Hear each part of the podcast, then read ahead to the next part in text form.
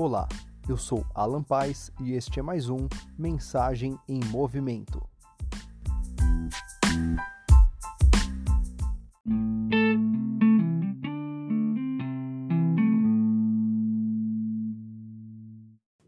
Olá, tudo bem? Então aqui é Alan Paz, estou gravando aqui mais um áudio, conversando com vocês e refletindo aqui sobre a palavra de Deus.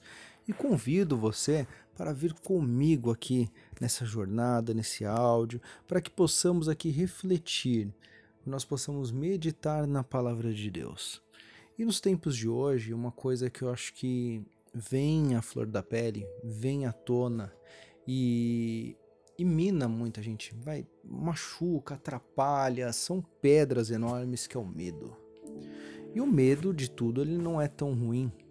O medo faz com que você não coloque um desde criança, quando era pequenininho, ia colocar o dedinho na tomada, seu pai, sua mãe gritou não, e aquele não ecoou na sua mente ali, doeu aquele não, e o medo de colocar o dedinho na tomada começou ali, o medo de um mosquito que às vezes seus pais apavorados ali, a mãe, o avó, uma barata, não sei o que, e aquele medo ali você absorveu e aquilo te coloca.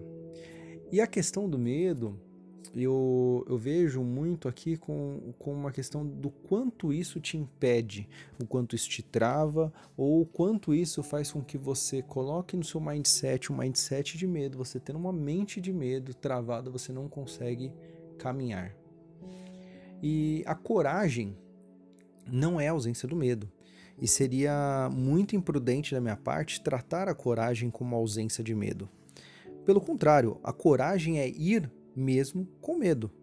É ir além, é seguir mesmo com medo, porque o medo nos torna cautelosos. Por medo, eu não, eu não pulo de qualquer lugar, eu tomo cuidado com o que eu faço, eu presto atenção onde eu piso, eu não saio em determinados horários, muito menos com valores elevados em minhas mãos. Isso me traz cautela, me faz ser prudente. Então devemos ser sim prudentes e não sermos é, é, pessoas aí talvez sem nenhuma prudência, displicentes, imprudentes, é, achando que não temos medos ou que somos corajosos. Pelo contrário, devemos ser prudentes e seguir mesmo com medo para enfrentar situações e desafios do dia a dia. E isso a palavra também nos ensina. Vemos muito isso nos livros hoje em dia falando sobre é, empreendedorismo, psicologia, psicologia positiva, que seria aquela psicologia que trata mais da, da mente. A psicologia positiva não, é que às vezes a gente pensa na questão da positividade, não é isso.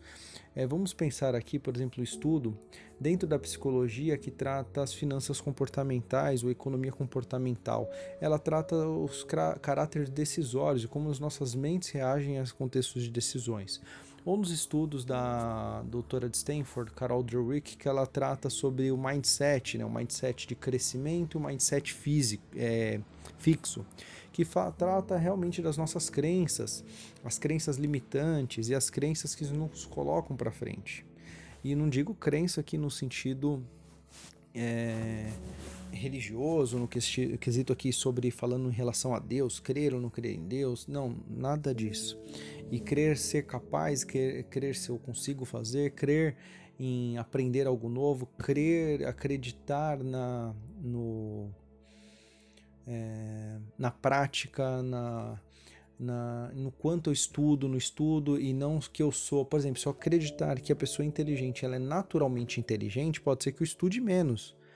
Porque eu vou olhar e falar, ah, meu, nunca vou saber, porque aquela pessoa, ela é, ela é, ela é inteligente, ela não está inteligente, ela não aprendeu, ela não, não, não levou um tempo ali estudando. E eu começo a colocar isso, e esse mindset fixo faz com que eu não me esforce, eu não tenha esforço. E uma frase que eu gosto muito é, dela é uma frase do jogador de basquete, Kevin Durant, atribuída a ele pelo menos, que diz o seguinte, e trato muito isso com minhas, com minhas filhas, né? coloco isso para elas porque eu acredito muito nisso. O esforço vence o talento quando o talento não se esforça. Daí está a nossa capacidade aí de esforço. Indo para o nosso versículo aqui, eu quero tratar sobre um versículo que está lá em Salmo. O livrinho abençoado, hein? Livro de louvor, de bênção, onde a gente pega a palavra é, escrita ali, a palavra de Deus. Pegamos também Cristo ali cantado naquilo, ali a palavra escrita ali e cantada, que possamos cantar esses versos aqui e fazer desses versos que estão há tanto tempo ali escritos ali, serem cânticos novos aqui em nossa vida. E diz assim lá em Salmo 118,6: O Senhor está comigo e eu não tenho medo. Que mal pode, a, a, pode alguém me fazer? O Senhor está comigo e eu não tenho medo. Que mal pode alguém me fazer? Então, que mal pode ser feito a você que está com Cristo? Inclusive, quando nós também lemos a situação de. É, vamos refletir na situação, já está no Novo Testamento, sobre todas as coisas cooperam para o bem daqueles que amam a Deus. Então, é, é, trazendo isso, não quer dizer que coisas ruins não aconteçam com pessoas boas ou coisas é, não tão felizes não vão acontecer com a gente. Pelo contrário, vão acontecer. Mas a questão é o, o que isso te faz de mal. O que, que você vai fazer sobre isso? Se aconteceu do seu carro ser roubado, batido, você está enfermo, alguém que você ama está enfermo, ou você perdeu alguém, essa pessoa faleceu repentinamente e você fala: Poxa, por que isso está acontecendo comigo? A questão não é o que está acontecendo com você, é o que você vai fazer sobre isso. O que isso está te fazendo de mal? Isso está realmente te fazendo, fazendo mal? Ou está te aproximando também de Deus? Com isso você vai se afastar de Cristo, com isso você vai se aproximar de Cristo todas as coisas cooperam para o bem daqueles que amam a Deus. As coisas vão acontecer, situações ruins vão acontecer. E o que mais importa aqui é o que você vai fazer sobre elas, sendo que o Senhor, o Deus que está acima de todas as coisas, está por você. E nós esquecemos muitas vezes de tudo que Deus fez, tudo que Deus faz, do tamanho de Deus, e olhamos para a circunstância, e nós temos que nos lembrar do tamanho de Deus. E se nós formos buscar aqui, ó, numa lista extensa, que eu estava meditando em algumas coisas, por exemplo, é, quem é o Criador dos céus e da terra? Deus. E Ele é por nós. Salmo 146, 6 está falando disso, que Deus é por nós. O, o, Rei da Glória é por nós, está lá em Salmo 24:8. O soberano Senhor é por nós, em Salmo 68, do 19 ao, ao, ao 20, ali está tratando desse assunto. Criador dos céus do universo, ele é por nós. No Gênesis 1:1, quando ele criou todas as coisas, esse Criador do universo é por nós. O nosso Deus é por nós, nosso Deus, está falando de nosso Deus lá no, em Salmo 95:3, o Altíssimo o, em Salmo 191, está falando do, do Deus do Altíssimo, e ele é por nós também. Então, quem é que é por nós? Que Deus é esse? Quem é esse Deus? E nós conseguimos buscar em vários pontos aqui, entendeu? Um Deus perdoador, um Deus guardião aqui das promessas aqui, e ele é por nós. E com ele nós caminhamos, caminhamos.